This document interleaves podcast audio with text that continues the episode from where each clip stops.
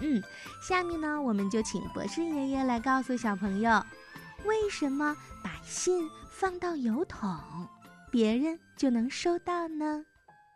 为什么把信放进邮筒里，别人就会收到呢？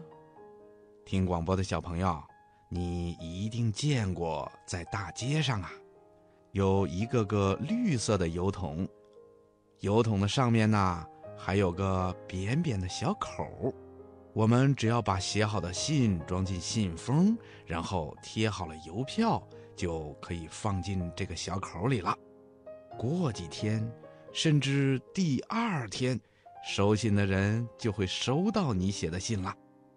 为什么把信放进邮筒里，别人就会收得到呢？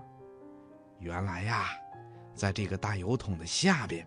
有一个小门，平时是锁着的。每天邮递员叔叔会定时用钥匙打开这个邮筒的小门，把里面的信件取走，送到邮局去。另外呀，在许多城市的街道上，都有一块写着“本地区邮政编码”的牌子。我们在寄信的时候。都要在信封上写上你自己和收信人的邮政编码，比如吧，中央人民广播电台的邮政编码就是幺零零八六六。邮递员叔叔把信筒里的信件呐集中到邮局以后，把信件放到了一个叫分拣机的机器里。分拣机就会根据邮政编码，把寄往各地的信件分开，装在不同的邮政口袋里。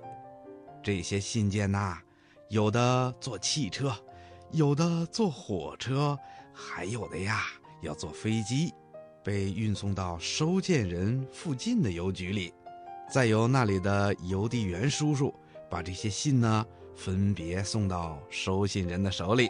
这样一封信就从你的手里寄到了你的朋友、家人、亲戚的手里了。